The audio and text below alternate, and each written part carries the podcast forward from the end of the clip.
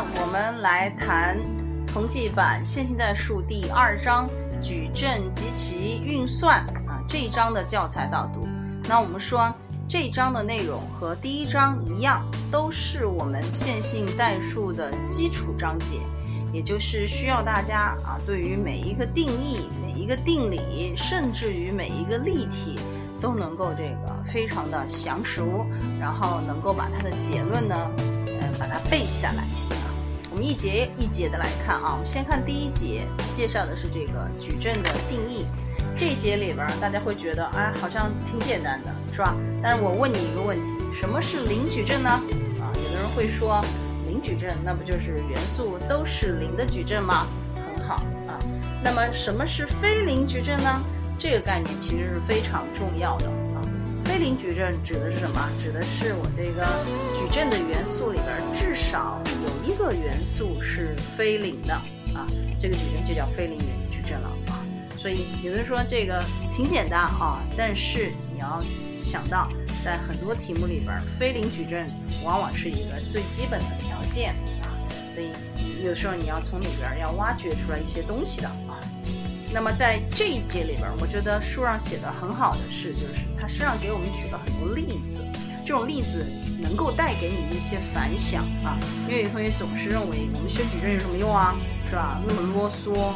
我们原来高中学的这种数的范畴，不是挺好的吗？啊，但是你会发现这矩阵实际上用处是非常大的啊。一方面在这种经济生活里边啊，或者说在这种我们平常的讲这个，哎呀。飞机的这个航线啊，对吧？在生活里边啊，包括在数学的一个纯的概念叫什么呢？叫线性变换。这个概念上，你会发现线变换和这个矩阵实际上是一一对应的，这是非常好的啊。所以请大家认真的阅读书上的内容。第二个节次啊，我们会谈到这个矩阵的运算。那学这一节呢，你主要是要搞清楚矩阵。啊，它所具备的运算和在数的范畴上的这些运算，它们有哪些相同点和不同点啊？比如说，在数的范畴上就会有除法，但我们矩阵呢是没有除法的，对不对？啊，另外的话就是要搞清楚矩阵的运算，比如说加减乘，是吧？它所这个提供的一个前提条件啊是什么啊？在怎样的一个前提下，我们才能做运算？啊，包括我们这个结果矩阵，它的这个维度啊，应该是什么样子的？这个要搞清楚。好，那我会建议大家在这个矩阵运算这一节里边，多去想一想，什么事情是特别容易错的，是吧？哎，因为我们经常会把这个矩阵的运算和行列式的运算弄混淆，所以既然容易弄混淆，你就不如自己列出一个表格来比较一下，它们之间到底是什么区别，是吧？哎，包括我们矩阵运算里边哪些东西是特别容易错的啊？比如说交换律是不成立的啊，消去律也是不成立的这种说法。好，嗯，这个过后啊，我们会嗯给出这个。一个非常重要的概念啊，这后边啊给出一个重要的概念，就是我们讲的伴随矩阵。那伴随矩阵事实上是由这个 A 的所有的代数与子式所构成的。所以你刚看的时候你会觉得很难受啊，但是事实上呢，嗯，后边你会理解为什么我们中间要来一个这样的概念啊。实际上伴随矩阵这个概念在后边，包括在我们这个考试。非常重要的，所以你要把它的定义记好。首先呢，它是所有的代数粒子是构成的。另外一呢，它的这个具体到每一个行列里边的元素啊啊，它的位置、它的下标正好和这个代数与子式的这个下标是互为转置的啊。而且在伴随矩阵里边有个非常重要的公式，就是 a 乘上 a 星等于 a 星乘上 a。等于 a 的行列式乘上单位矩阵啊，这个公式相当的重要，我们希望大家能够把它背的这个滚瓜烂熟啊。当你这个公式掌握好之后呢，你才会发现第三节逆矩阵里边有些内容你是非常容易这个搞清楚的。逆矩阵的这个引入啊，逆矩阵的引入，一个是定义要搞清楚，另外一个呢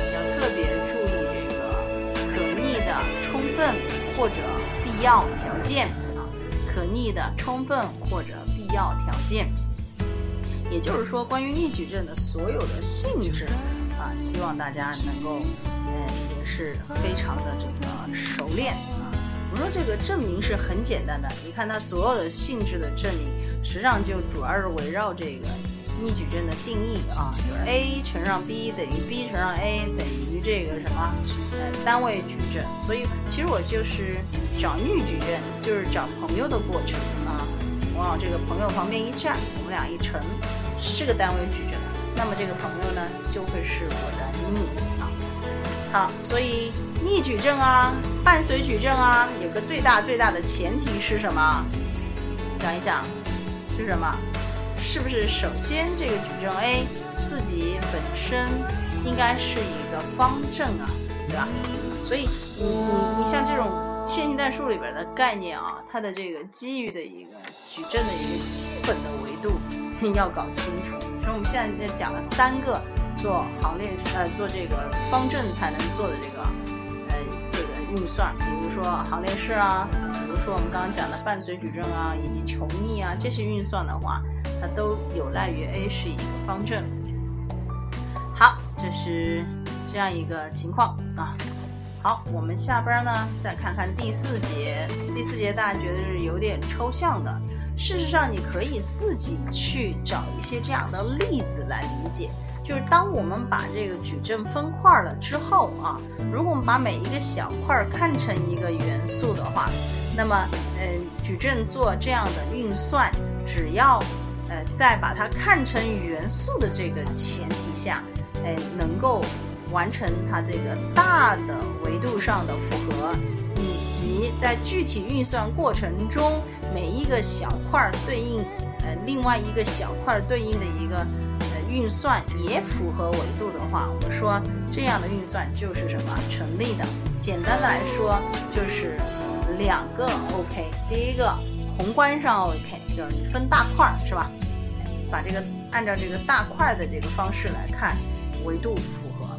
另外一个呢，就是我们讲的微观上的 OK。就是具体到每一小块的运算里边，哎，这个运算的维度也是能够满足条件的。这样的话，我们说这样的分块的计算就是成功的啊，就是成功的。所以，嗯，我光这样讲你还不理解的话，一定要自己动手算啊。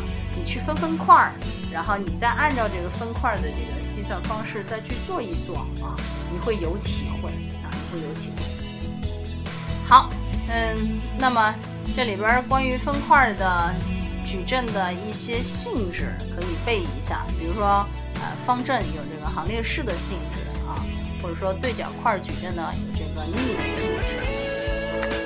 那这一节里边，与其说是一个计算啊，说它其实是一个呃理念啊，就是讲分块的这种理念啊。哎，这个在我们考试里边也是非常重要的。也就是说，对矩阵分块，我们有两种特殊的分块呢要注意。一个呢是暗行分块，一个呢是暗列分块。所以，我们后边很多计算啊，这个表达方式上，我们可能嗯不会具体写出矩阵的样子，能就是用这个抽象的呃列向量啊或者行向量来描述这个矩阵。所以。这个实际上就是对矩阵做了行的分块和这个列的分块啊，所以你要习惯啊，这样的话，你看到这个题目的时候啊，然后抽象的向量进行运算的时候，你不容易犯糊涂，所以这是这一节的重点。所以这节重点并不是计算，是吧？这个算部分块你也能算，是吧？主要是理念。也就是这一节的后半部分，请大家一定好好的看书，认真的把它搞清楚，然后呢，自己能够复述这个过程啊，包括它这里边讲的对这个性方组啊，或者对这种矩阵的一个描述啊，你你自己要看着觉得不别扭这是非常重要的，因为我们考试里边考东西绝对不是考具体的，而是考抽象。所以，你如果连这个抽象的这个表达你都看不懂的话，那这整道题你就不要打算做了，是吧？好，最后啊，我们用这个分块还证明了什么，是吧？因为我们前面学了可逆啊，学了这个伴随，学了这个分块，哎，这儿我们就可以把它用来证明我们在第一章里边没有证的这个克莱姆法则了啊。所以克莱姆法则是到这儿才做一个最后的。证明的啊，好，那这样的话，我们就把第二章这个大家捋了一下啊，希望大家能够呃充分的认识到第一章和第二章的重要性啊，因为我们说你前面不会这个具体的运算，那你后边这种抽象的表达你是没有办法理解的，所以我们在现代里边是反复反复的强调，请大家多举例子。啊，多动手算一算，不要光这个翻着白眼看天空，然后在那一个人一一个人在那瞎想，没有用的啊。首先，通过计算是巩固你的记忆的，这样的话，在抽象的环境下，你背东西就顺口就来啊，你不需要再回到原先具象的情况下再去推算、再去验证了啊。这样的话，你你是相当浪费时间的，对不对？所以。先把计算这个基础打好，然后呢，提升到抽象的层次上。最终呢，我们的目标就是希望大家能把在基础阶段啊，能把我们这个所有的定义、定理、结论啊背得滚瓜烂熟。好，那么今天呢，我们就讲到这儿，下一次我们再见，拜拜。就在那里藏心。